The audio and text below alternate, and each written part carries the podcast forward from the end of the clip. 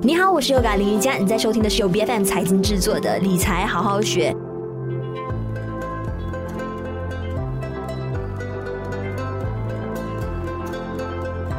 好多人的梦想就是想要提早退休，但是什么时候才能够正式退休呢？可以过上随心所欲、自己比较理想的体面的生活，看的是囤够多少的粮食。那这一两年呢，其实，在大家经历跟见证了不少的这个生老病死啊，还有就是看到呃种种的不同的人生课题之后呢，或许会有更多的人愿意为未来做好更长远、更长远的一个打算。那就算未来要是面对着突如其来的一些变故，啊，跟事件的话，或者是经济上的不确定性，都能够更加自信从容的跨过去。那今天在我们的理财好好学的节目上呢，我们就要带你探讨的是，到底个人啊，或者是家庭的养老金的规划上，应该要存多少钱才是真正足够的？那我们今天请到的嘉宾呢，就理财投资要找 Jaden Wong 的脸书专业博主兼信托基金顾问 Jaden 黄泽俊，你好。优卡你好，BFN 财经的听众你们好。是每次谈到这个养老金的课题的，就是我一想到说看到那个新闻头条啊，都是有很多的一些啊理财规划师不停的在警醒大家说，哎，我们一定要就是重视起来养老金规划的这一个问题，因为有很多就是我们马来西亚的国人呢，其实呃随时要他们拿出一笔紧急储备金，可能都已经是一种奢侈了，所以好多人都没有去想到未来养老这一块。那对，这是很常见的一个社会现象了。那其实为什么我们要做好退休规划呢？其实是为了我们在退休过后还可以保证我们可以维持现在的生活开销和现在的生活品质。那毕竟我们人啊都会不断的变老嘛，工作的能力会啊越来越低。而且我觉得说呢，现在好像我们年轻人要想的。课题就很多，因为我们就要纳入很多很多不同的一些考量。或许我们会想到说，好像你看，呃，尤其是这一两年以来，就是无论是股市啊、资本市场啊的波动都非常的大，特别是我们的令吉汇率现在都已经就是大贬值到这样子的一个情况。那我们不仅就会想到说，几十年之后，到底我们面临的是什么样的一个经济的形势？到底我们马来西亚国内的养老制度是不是能够给到我们足够的这个保障？像是呃，我们自己本。本身呢，就是如果说呃打工一族的话啊，或许还可以靠着 EPF 的存款来过活。但是你觉得单靠这一个是足够的吗？那我认为，其实如果说单靠 EPF 的话，那可能会很勉强。尽可能的，我们可以多元化我们的退休金的组合，不要把所有的鸡蛋都放在同一个篮子嘛。那其实本身呢，公积金局就颁布了一个 Basic Saving Table 啦。在不同的年龄层会有相对应不同的 basic saving，那年龄越大呢，它的 basic saving 就越高。嗯，来到五十五岁的时候，这个 basic saving 就去到二百四的钱。嗯，那这个二百四的钱是怎么计算来的呢？这个二百四的钱是用来支撑五十五岁退休过后接下来二十年的开销，而这个开销是以每个月一千令吉来计算。那一千令吉乘以十二个月，嗯，也就是十二千。然后十二千乘以二十年，也就是二百四十千。至于足不足够，就要看大家能不能够忍受在是呃退休过后每个月只花一千零几来过生活。非常保守的一个估计，而且二十年呢是考量到说，就是人均的这个呃寿命啊，大概是在七十多岁。对，在七十五岁，那以五十五岁退休下来就，就呃他们假设要有一个二十年的开销。嗯，这种可以说是比较传统的退休概念呢，就是我们把这笔退休金每个月这样拿一千一千出来花，到有一天它会没有掉的，这个还是很捉襟见肘哎。嗯，想想都觉得说好像完全是不够用的。对，这个二百四的钱是一个嗯基础的一个存款啊。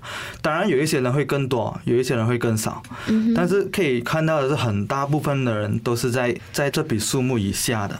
是是，那如果说没有这种强制性的一个养老金储蓄的朋友啊，特别是自由业者啊，做生意的啊，或者是说诶，在外地工作的本地人、马来西亚人啊，其实应该透过什么样的方式更积极的去为自己筹谋这一块啊，甚至说怎么样去更好的计算到底将来需要多少钱？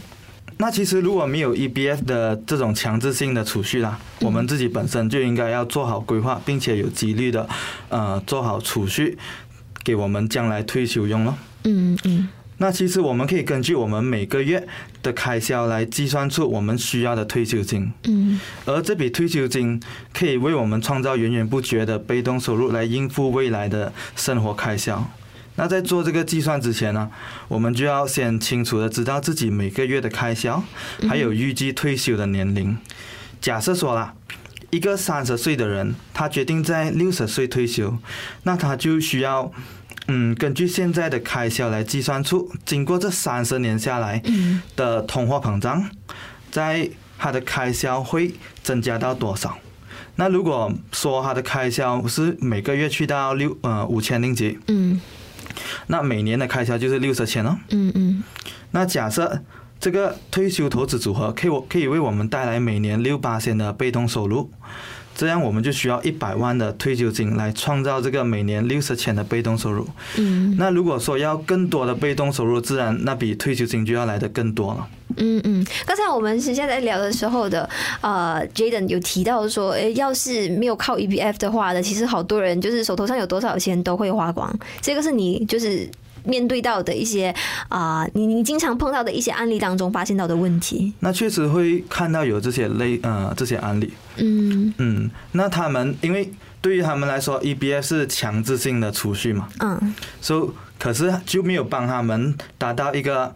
固定储蓄的一个习惯，对，跟这样子的一个呀良好的一个理财的观念，对，嗯嗯，所以他们本身呢，可以说是月光一族了，可能有一些收入也是蛮不错的，嗯、可是开销相对来说也是来到蛮高，嗯嗯，所以就很难就做到呃存不到钱的一个情况了。是是，那对于就是这一类的群体，你有什么样的建议给他们，可以更好的去进行储蓄，或者是不将钱放在动用不到的一个地方？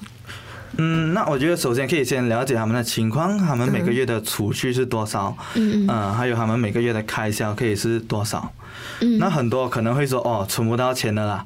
就即使说他的开销是过万，可能收呃收入也是过万。嗯呀，所以就是那种很难存钱的阶的的人。嗯，可是他们不代表他们收入是很低。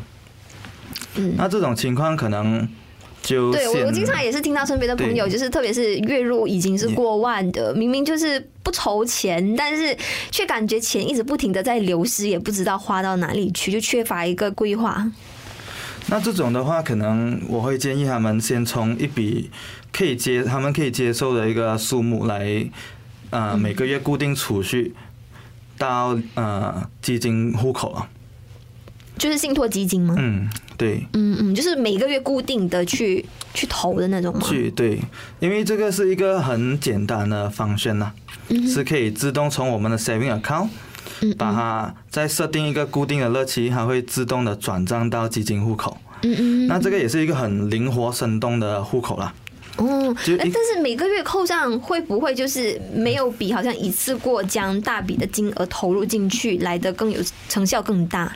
那其实，呃，成效更大呢。其实，如果是单笔的话呢，就要，呃，比较需要看那个时机。嗯嗯。但如果是放长期的话，其实都没问题。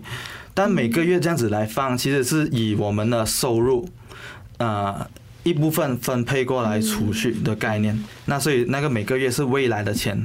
是。啊，所以不是说原本就有的钱来每个月这样来放。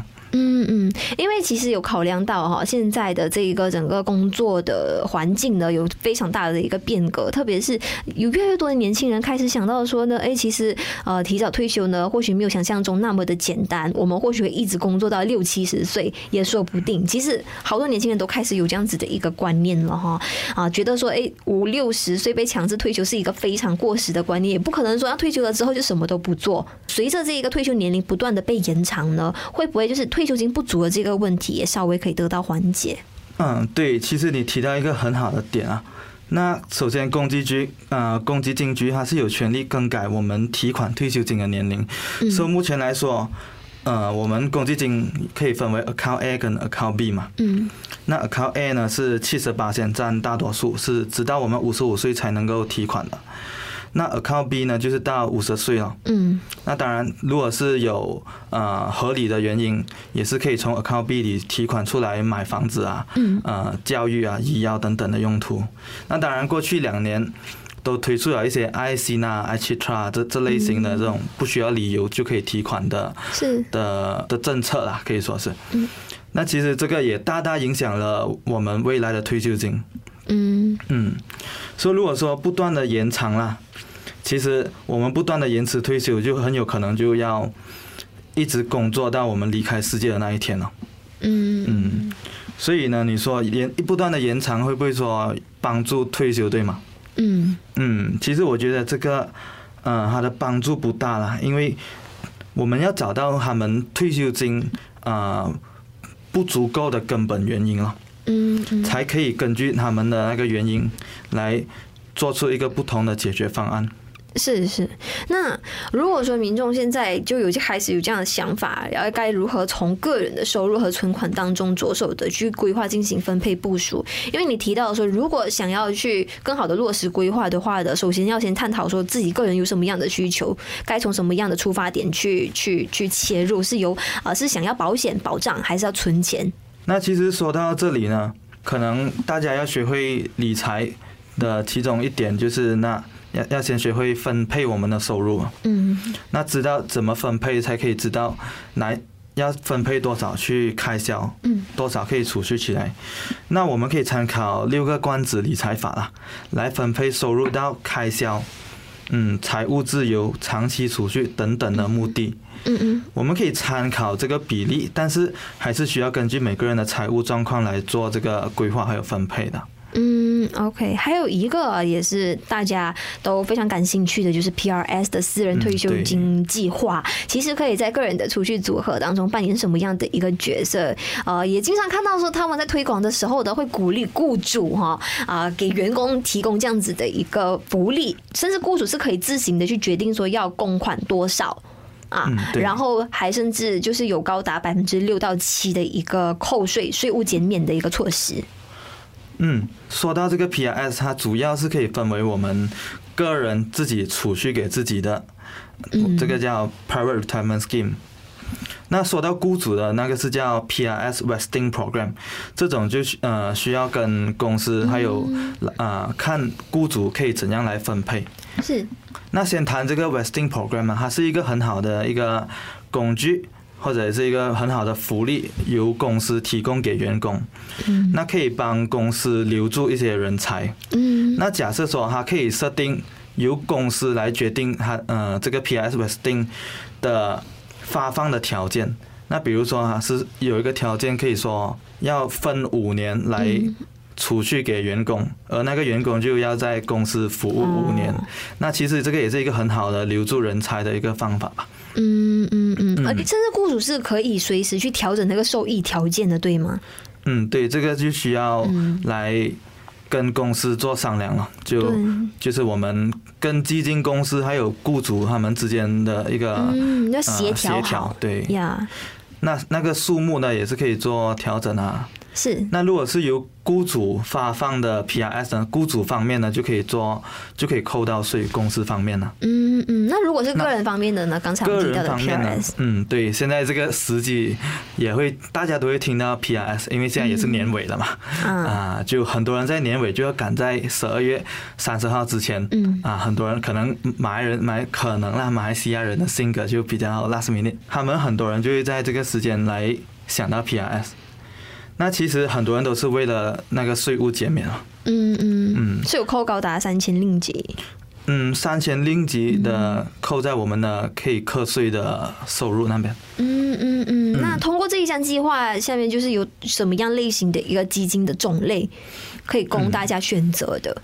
然后它具体是怎么样去运作的？OK，其实先说到它的种类啊，我先说它的构造先。其实它的构造呢，也非常的类似 EBF 啦，也是有分为 Account A、Account B，七十八线、三十八线。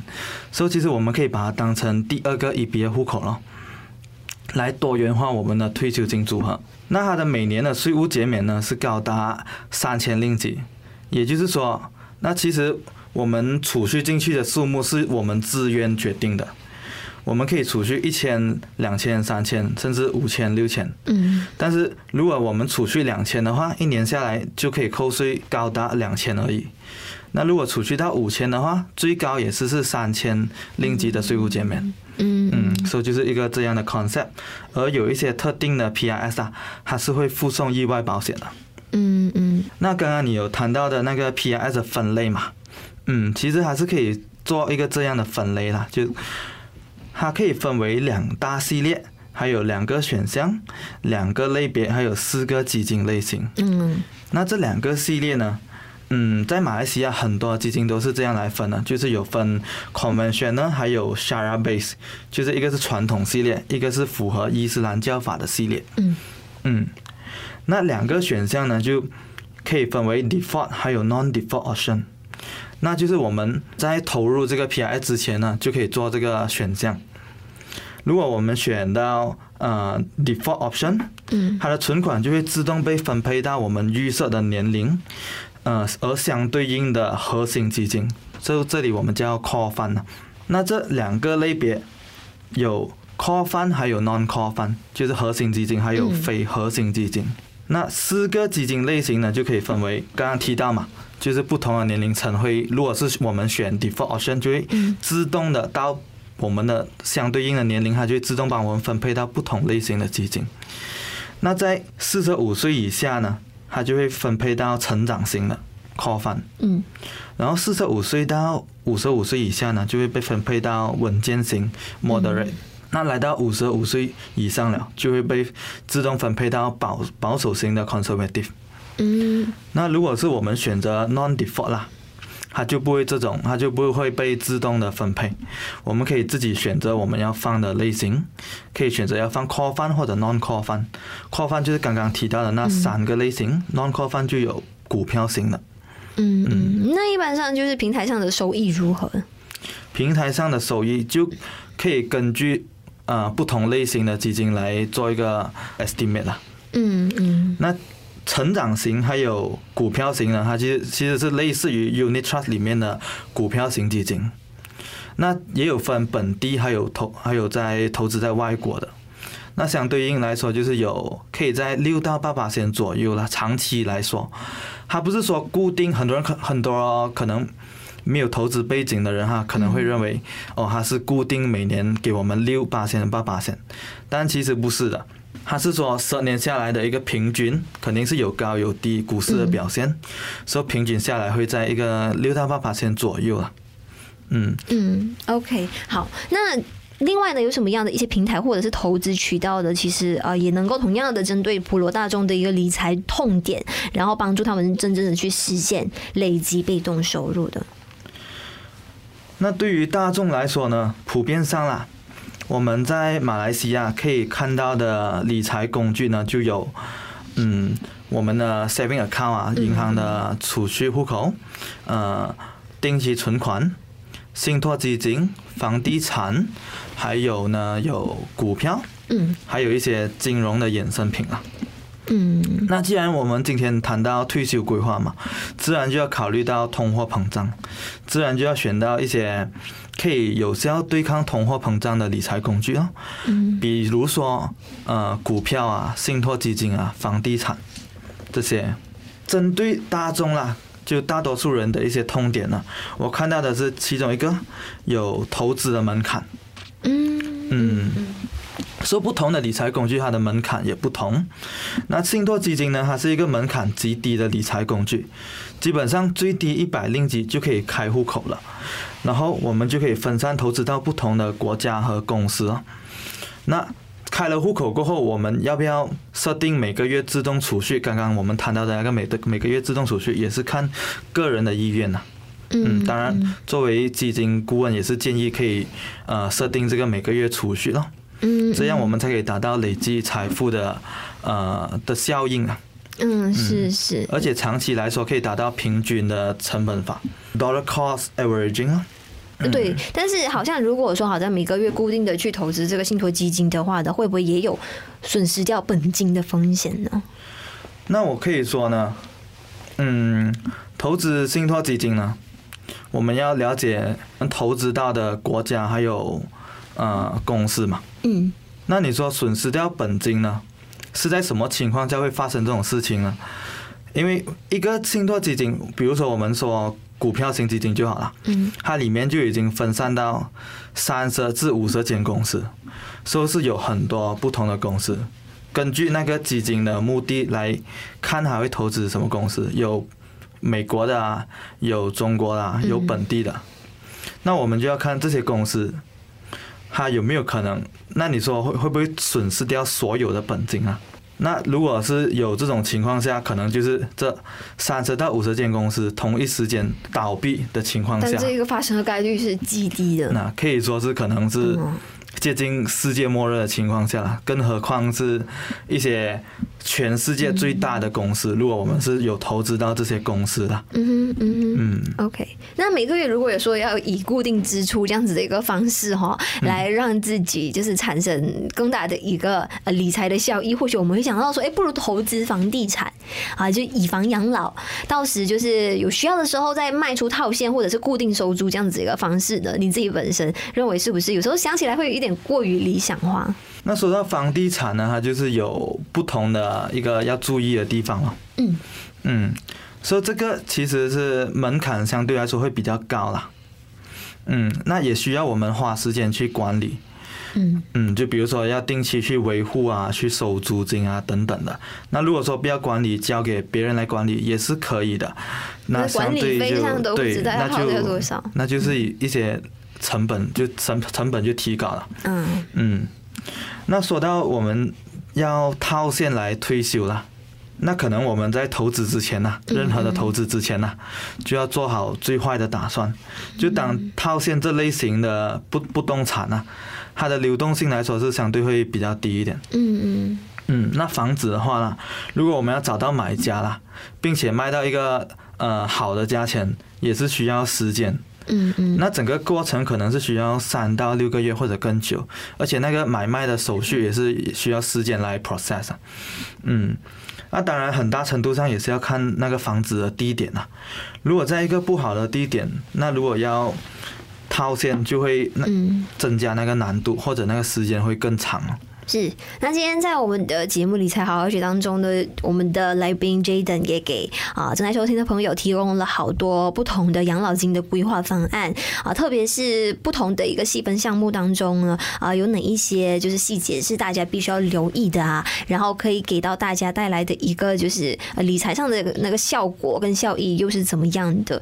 那大家可以坐下来好好想一想，到底自己的真正的财务目标是什么，然后有什么样的方案是可以更好的帮助自己穿越不同的时间，还有经济的周期，来达至最终自己的这个 理财理财目标上的目的地。